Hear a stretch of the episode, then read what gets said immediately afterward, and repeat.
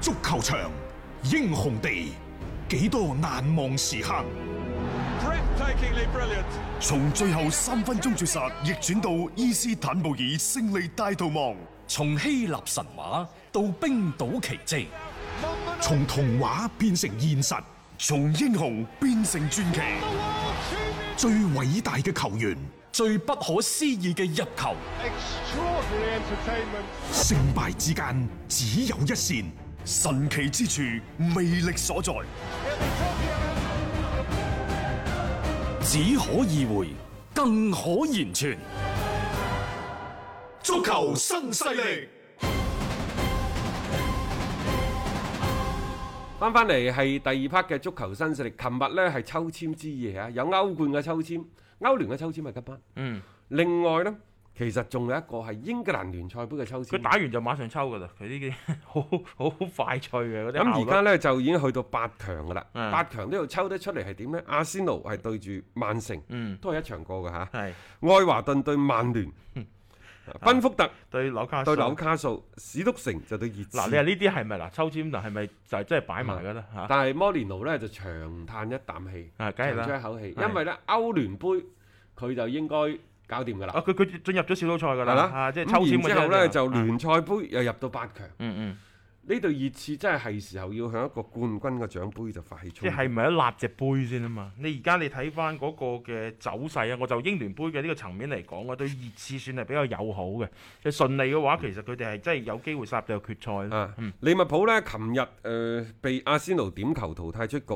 實際上呢場賽事呢，兩隊波都做咗比較大嘅嗯輪換。咁、啊尤其利物浦呢度呢，佢基本上淨係上咗個雲迪克、誒、呃啊，高美斯呢，啊沙拿都係啦，同埋 M 沙拿之後，就基本上就冇啦。嗯嗯阿仙奴之所以唔輸波，最大功勞嘅其實就係佢哋嘅門將禮諾、嗯賓特利奴。係即係上遮下擋，基本上打到嗰邊利物浦射門嗰班友仔 呢，懷疑人生咁啊前兩日上下仲有啲質疑聲音話賓特利奴表現唔好，導致就係阿仙奴經常有一啲無厘頭失波。點解你哋要放走馬天尼斯去維拉之類嗰啲咁樣嘅説辭啦吓，係咁噶啦，即係個球員表現得唔好嘅一場半場呢，又俾人噴到不得了。而家呢場波呢，上遮下擋，八臂拿渣呢，又俾球迷呢就歌功頌德。其實呢個時候呢，即係作為球隊教練又好，又或者係即係一個資深嘅退役嘅喺看台上講波嘅人出嚟呢，即係睇下你點樣對個球員進行保護，嗯，亦就係輿論嘅引導。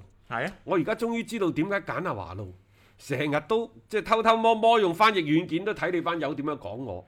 呢啲人呢，好愛惜自己嘅羽翼，係好珍惜自己嘅名聲。嗯即係你咁樣去講佢呢，佢多多少少佢個情緒可能會受到啲影響。係唔係個個都可以排憂解難去排除自己心中嘅心魔嘅。係喺呢個時候，佢就需要一啲意見嘅領袖啊、大咖啊、一啲過去嘅大神啊嗰啲嗯佢出嚟講下啊嘢出啦嚟講下嘢，撐下佢。係爭好遠㗎，即係你諗下，即係一種心理暗示。嗱，你睇下人哋嚇、啊明叔都咁樣撐我啦，你哋班記者佬， 你哋啲球迷質疑我，你憑乜嘢啫？即係多少會有一啲你你揾到一啲認同感啊，起碼有人去撐，唔係。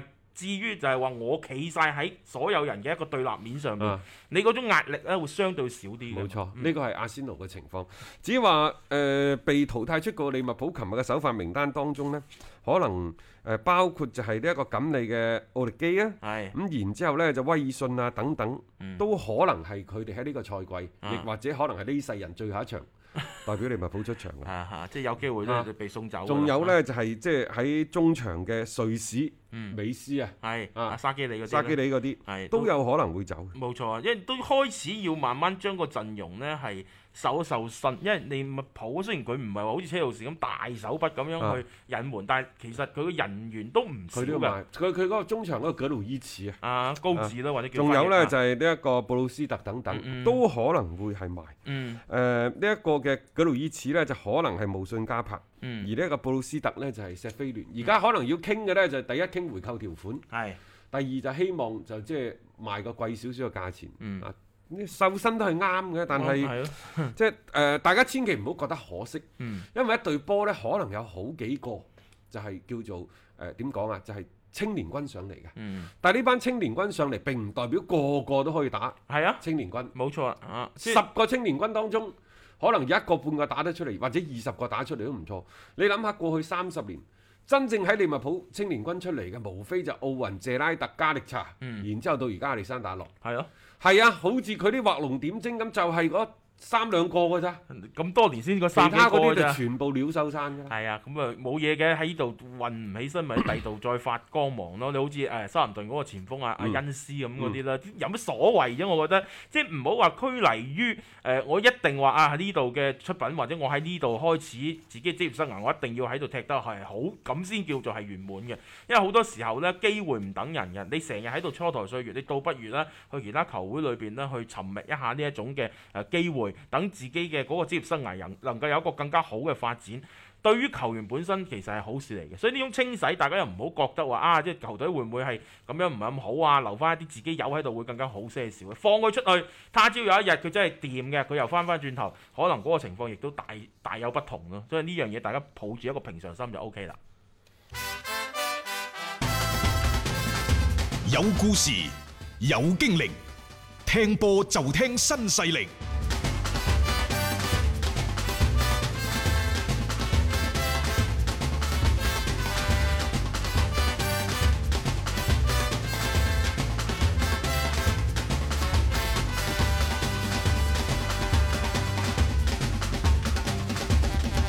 接著嚟咧，同大家講一講啦，喺呢個轉會窗口相對正局嘅皇家馬德里，嗯，相對起上個賽季上一個轉會窗口，非常之豪行咁使咗三個億出去。喺呢個賽季喺呢個夏天嘅轉會窗口，其實皇家馬德里係零支出，嗯，零零零零嘅。冇啊，賣人賣咗幾錢啊？大概咧，啱啱賣咗超過一個億歐元。嗯，亦就話喺今年十月五號即將到嚟轉會窗口即將關閉之際，皇馬極有可能今年就係唔買人啦，唔買就人係啦零支出啦。冇錯啊，嚇！即係你經歷咗上賽季嘅嗰個三億妄為之後呢，誒、 所有嘅嗰、個即係投入，其實你而家睇到都有啲咁多化為烏有，即係幾位嘅球員翻到嚟個作用係唔明顯嘅。啊，當然啦，就有一啲歐洲嘅媒體分析呢，就話其實而家皇馬喺度儲緊錢，嗯賣人而唔買人係點解呢？一定想喺明年夏天。嗯出手買麥巴比。嗯因為明年夏天呢，可能麥巴比嗰個合約又近少少喎。如果我冇記錯，應該二零二二年嘅，係仲有一年，係咪嗰陣時相對比較好買呢？嗯而家呢隊咁嘅皇家馬德里呢，你話佢冇前鋒用咩？佢有㗎。啊，賓森馬，嗯然之後盧卡祖域，係啊，啊，仲有呢就夏薩特等等。嗯但係最慘嘅呢就夏薩特，第一原先就係一個億，而家唔係一個億啊，係一點六嗯啊嘛，一點六個億啊。係啊，喺車路士打咗三百幾場波，嗯中間只係停咗嗰十零廿場，嗯係啊，冇幾多添啊！即係你睇到嗰個出勤率好高㗎。但係而家嚟咗皇家馬德里之後，嗯一年時間相缺相缺咗係兩百人，嗯啊先後七次受傷。最搞笑嘅呢，就啱啱就先係官宣話佢好翻啦，係然之後而家又話右腿唔得肌肉喎受傷啊！啊，而且佢可能仲要停三到四個禮拜，保守估計啊！即係呢位仁兄又再喺一個病榻上邊又度過呢個之10月前份呢，就諗住佢好咗啦嚇，諗住出嚟踢波啦，點知一睇佢攬咗個車胎出嚟，嗯一上磅一稱重咗十二斤，黃話唔該你減肥先啦，係咁辛苦減肥減到十二斤，嗯符合出賽標準啊啦，又話受傷，真係搞死。嗯因為你話皇馬呢幾年呢，先係一個巴爾搞完啦，而家好唔容易送走，可能巴爾接住落嚟喺熱刺嗰邊非常非常之經係啊，驗冇錯啊啊啊！，咁即係直瘋接狂俾人打打臉臉，。係然之後夏薩特呢就唔使講，不過我覺得唔怪得斯丹呢樣嘢。嗯你個軍醫啊，係啊！佢嗰陣時嗰個御用軍醫其實走咗噶嘛，咁你呢個係咪真係有啲問題？因為呢個球員嘅身體狀況啊咁差，咁有人有有球迷就話：喂，梗係關斯丹事啦！就算佢冇受傷，有廿二次出場都係得一個入球啫喎。嗯呢個係球員嘅信心問題，啊仲有佢嘅嗰個身體嘅恢復問題，佢係咪百分百嘅狀態等等。總之而家係咁嘅，佢成年未有一個入波㗎啦，夏薩特已經。即係你越急呢，就越出唔到效果。啊，而家夏薩特嘅一個情況咧，你亦都只能夠等時間咧，慢慢你先養好個身體先。我覺得呢個係好重要嘅。你只有個身體健康，你嘅競技嘅水平係達標嘅話，你先有機會話再一次喺場上進證明自己。但係另外一點呢，當你身體準備好之後，你嘅心理嗰邊準備好未呢？啊即係呢啲，我覺得都係係幾啊薄嘅一因樣嘢，為佢嘅落差太大， 啊從國寶啊對重係到咯。而家成為球隊嘅邊緣人，仲要俾人唾棄佢啊！即係好多球迷發起投票話：喂，揾雲尼斯奧斯頂咗佢個位置好過啦，唔好等佢啦，唔好等佢啦。但係佢頂住一點幾億嘅身價啦，嗯咁你你作為佢自己球員本身，佢梗係希望證明自己噶我嘛夏薩特呢，我大膽啲講句，係咁上下㗎啦。啊！你皇馬真係要諗後手。總之呢下嘢呢，又係抌一聲。舊年嗰三個億啊，買咗一堆垃圾翻嚟，係啊，啊包括咧盧卡祖，用盧卡祖唔着嘅亦仲叫後生，啊嗯佢仲去喺其他球隊、其他聯賽去證明自己。夏薩特啊，本身有一個好嘅去處就係中超嘅，嗯估計而家都 冇啦。啊，中超啲一陣間留翻一陣間再講。好嗯啊，喂，其實我哋啱啱講咗就三個啫，係咪？皇係馬嗰度賓森馬，係啊咯，盧卡祖仲，係帕薩特啊 仲有一個係邊個呢？嗯馬利安奴。呢位又係即係不安分嘅一個球佢員嘅情況呢，相對比較特別啲。嗯嗯佢算係紅褲仔出身，係啊，後尾咪賣咗出去里昂，李昂啊嘛，哦再買翻 翻嚟。本身即係就想係接班嘅，啊接 C 朗個班接唔到。啊，好啦，喺呢個轉會窗就不如你租借出去啦。賓菲加嗰度租借協議都傾好咗噶啦。嗯但係咁喎，馬利安奴都算犀利啦。佢原先喺皇馬簽嘅合約係四百萬歐元。嗯，佢話、如果你租借去賓菲加唔該，人工翻倍八百萬我就去踢。係唔係我唔踢，因為你想租借球員唔制咧，唔踢咧，嗯你都租借唔喐嘅。冇錯，一樣嘅啫嘛。佢咧就係同阿巴爾一樣啊賴死我都係有一個帶頭啊大，哥賴死做過我呢啲就嘢喺度，我就唔踢啦。既然巴爾做得都可以啦，並且到最終呢，皇馬係選擇一個都相對妥協嘅方式去送走巴爾。咁作為馬里安奴嚟講，我堅持可能到最後勝利嘅亦都係自己啊斯喎。丹呢就總係有啲球王嘅心態，啊，傲嬌。總之就係我睇起，我唔睇你唔起，不了你，我就由頭到尾我就撩都唔撩下你。啊，巴爾係如何啫？又唔係咁樣走，係咪你？喺我面啊前算乜嘢？而家馬里安奴又係咁嘅情況，嗯即係佢，所以你話啲球王啊，著名球星，所以又突顯啱啱我哋仲喺度講話簡拿華路。嗯而家、我就又想講簡拿華路已經好好啦，作為世界足球先生，同你班中國嘅球員打成一 片。你諗下上一場打完大連之後，同鄭龍勾肩搭背喺個球場咁走，嗯即係嗰啲江湖土莽氣息突顯。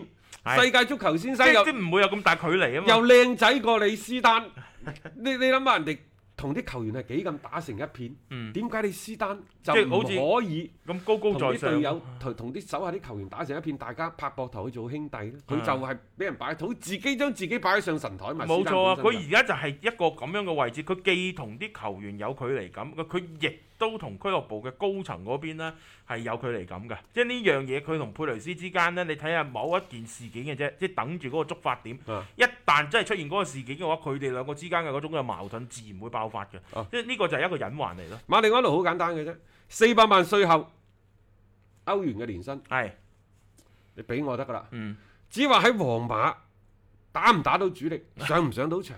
唔緊要乜嘅。啲都唔 care，唔在乎你啊！你中意點就點，反正四百萬税後你到時都會後打入我帳度得啦。誒啊呢啲咪又係巴爾嘅第二咯，呢啲同埋呢位仁兄嘅嗰個兩嗰個經歷，好似保羅保巴嗰種啊，即係曾曾經喺度踢，然後送走過又買翻翻嚟啦，就係咁啦。到最後佢就係咁樣以一種嘅消極嘅方式咧，去對應啊，即係俱樂部呢一邊嘅所有嘅一啲策略。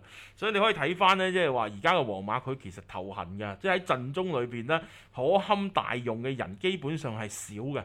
咁你就係靠住原有嘅嗰班兵，嗱每一場比賽你咪見到問問馬一比零嗱我啊，同好佢辛講苦佢而啊！家話呢，即係無論夏薩特又好，包括呢就嗰咩馬約拉爾都好啦，嗯，阿馬利安奴、馬約拉爾啊嗯啊等等，包括呢盧卡祖域，你信唔信呢班全部都廢嘅？嗯唔係話賓森馬廢，而係賓森馬年紀大，盧卡祖域佢走。我就算你儲咗錢，明年係你買麥巴比過嚟，你仲起碼要買一到兩個人冇錯啊幫佢，即係現有個班底唔得㗎啊，唔夠如㗎。果話曼城喺呢幾年執嚟執去執條後防線呢，嗯咁我大膽啲可以預計呢、個皇家馬德里嗯，可能嚟緊嘅三個賽季就要執前鋒線前鋒線嚇，一一隊冇進攻力嘅啊皇馬，皇馬嘅冇進攻力呢，哦會係持續一段頗長嘅時間。係除非呢，就陣中啲青訓有個橫空出世嘅，嗯佢咧銀河戰艦之所以銀河戰艦就係豪華啦，係就要買人啦。係係咪？咁、嗯你以前買人係因為你有營收，有西班牙啲咩桑坦德銀行啲大水喉射住。而家而家咁嘅環境，你買唔到人，皇馬嘅青訓係唔夠巴塞嚟㗎。係嗯一直啊都冇所咩以話巴太好塞呢產品，諗到冇得諗嗰陣時，就俾啲機會法迪啦，然之後人哋可以橫空出世，嗯破空而出。皇馬有冇啊？皇馬就冇 㗎，皇馬對上一陣仲係老二嗰班係啊，真係老二咯。啊， 所以嗱，呢、個就係、誒佩雷斯即係作為皇馬嘅呢個主席咧，你要去諗嘅一樣嘢。老實講句啊，我感覺斯丹帶隊嘅嗰一套咧，都差唔多見底咁滯。啊我我睇唔到有啲咩新鮮嘅嘢是出嚟但咯。大隊，佢係佢係一個謎嚟嘅。係咯，佢係一個謎，啊即係到底佢嗰隊波應該點踢呢？嗱咁喎，斯丹嗰啲踢法呢，又或者斯丹嗰啲執教思路，可能真係會啱保羅普巴喎，因為可能佢兩個世 界，係我哋凡人根本就唔懂 嘅，佢哋連通得到啊。佢連通得到。斯丹嗰種嘅球場魔術腳，可能亦都只有保羅普巴嗰啲一腳。係保羅普巴啲波係停唔落嚟嘅。啊保羅普巴有啲似邊個呢？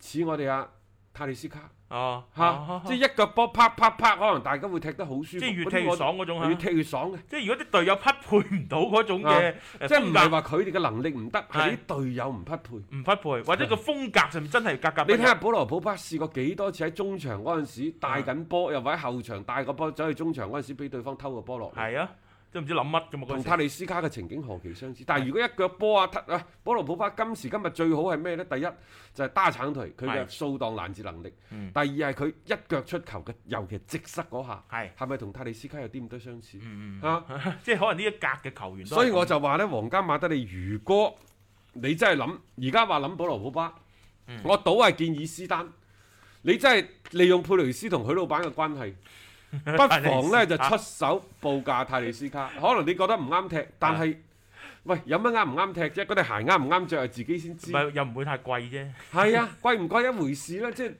大家都好啊嘛。係你信唔信真係可能踢得喐㗎兩個人？反正呢個呢個匪夷所思匪啦夷。所思係啊，個斯丹嗰隊波本身就匪夷所但思。係而家呢，就話皇家馬德里呢，之前係斯丹想要保羅普巴，而家話作為主席嘅佩雷斯都動咗呢個心思啦，啊，即係大家慢慢慢慢覺得諗，可以傾啦。係即係諗下諗下覺得又 OK 嘅喎。再加上呢，就保羅普巴嘅經理人拉伊奧拉一直就喺背後運作推動呢件事情，所以仲有三日嘅時間。啊，會唔會喺最尾嘅壓哨簽呢？啊， 迎嚟一個保羅普巴咧嚇，啊呢、個保羅普巴會唔會就係解放皇馬嘅中前場火力嘅？你再睇，翻曼聯上一個冬窗簽咗呢一個阿班奴啊費人布倫迪斯費林迪斯嗯呢個下窗簽咗雲迪碧克，亦就話其實喺中場個位置嗰度，就算保羅保巴離開，哦曼聯中間都係夠人踢。啊，呢、個啱嘅，即係其實影響你唔好話冇影響，但係起碼唔會話太過踢唔喐嘅有嗰種球迷就吐槽話：嗯而家前場同後場都缺人，中場嘅人員相對寬裕，點解喺呢個情況之下？仲要簽咗個雲迪比克翻嚟先，嗯一方面雲迪比克可能比較好 簽，球員又想走，係上街又唔會設置太多嘅障同埋曼礙，聯相對比較好簽。曼聯都要做啲嘢嚟去揞住大家把口噶嘛。最主要嘅原因而家可能睇到啦，係就係話為放手保羅普巴放一個比較好嘅價錢去做準備。啊，而家你睇到啦，即係起碼喺呢一個買與賣嗰方面，即係曼聯而家係可以賣嘅，關鍵就係你俾一個匹配嘅報價過嚟，冇錯，我就賣。即係今時今日隨住雲迪碧克啊、布魯法南迪斯嚟咗之後，作為保羅普巴，對於曼聯嚟講，佢已經唔係一個非賣品。大家仲記唔記得舊年嘅呢個時候？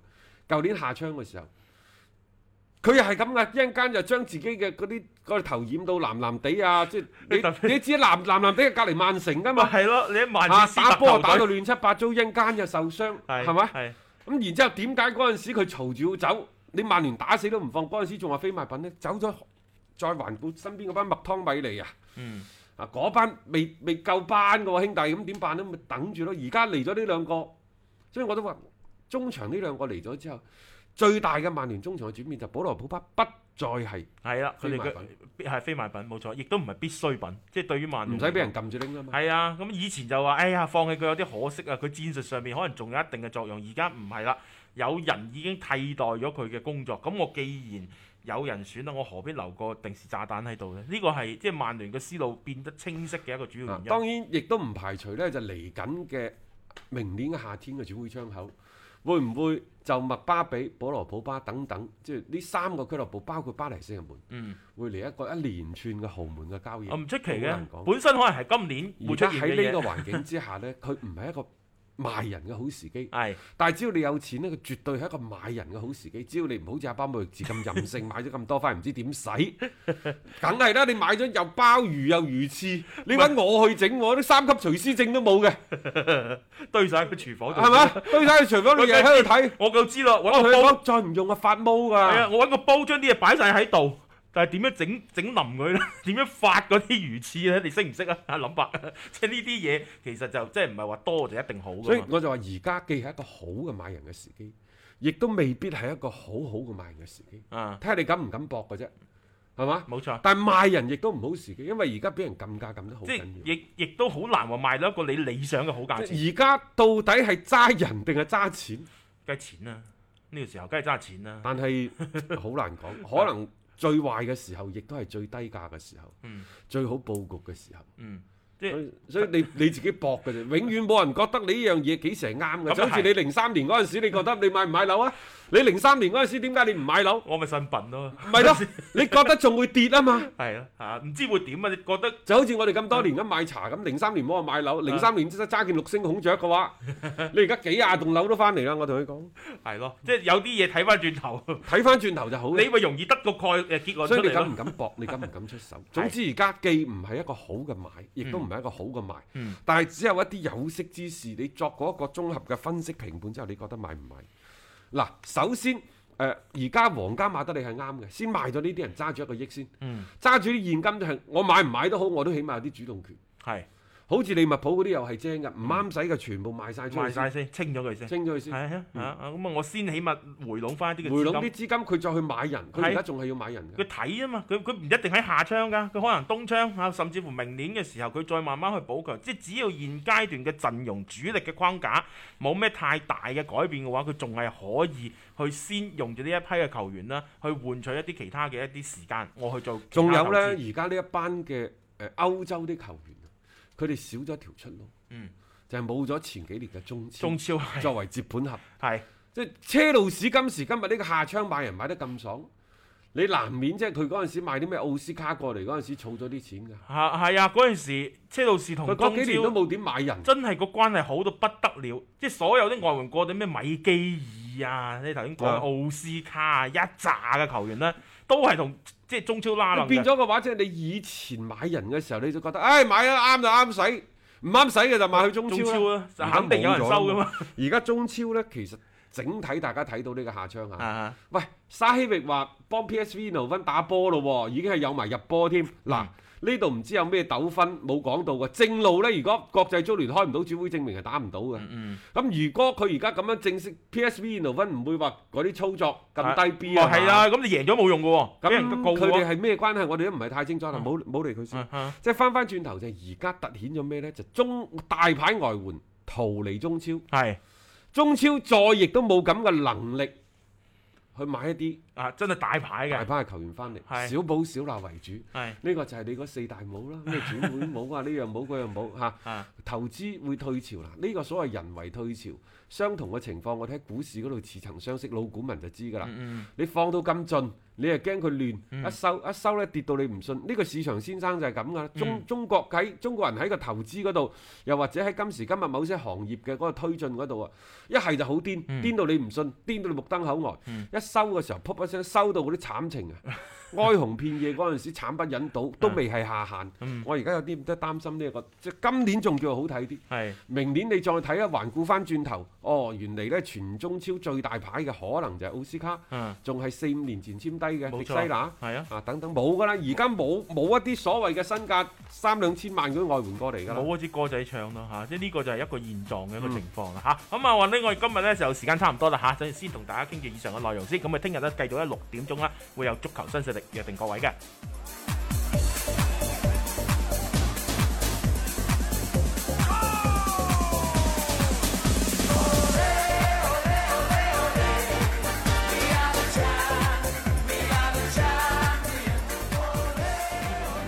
Hello，我係張達斌，每日傍晚六點到七點，我都會喺 FM 一零七七同大家做節目傾波經。而家係自媒體時代，除咗喺電台嘅節目，每一日我仲會喺抖音發布最新嘅短視頻內容。嚟抖音搜索斌哥廣播就可以揾到我啦，記得添加關注啊！另外，歡迎大家關注我嘅微信號碼，方便隨時交流。敲重點，唔係公眾號，係個人號啊！微信號碼係一三四一六三六孖五九八，一三四一六三六孖五九八。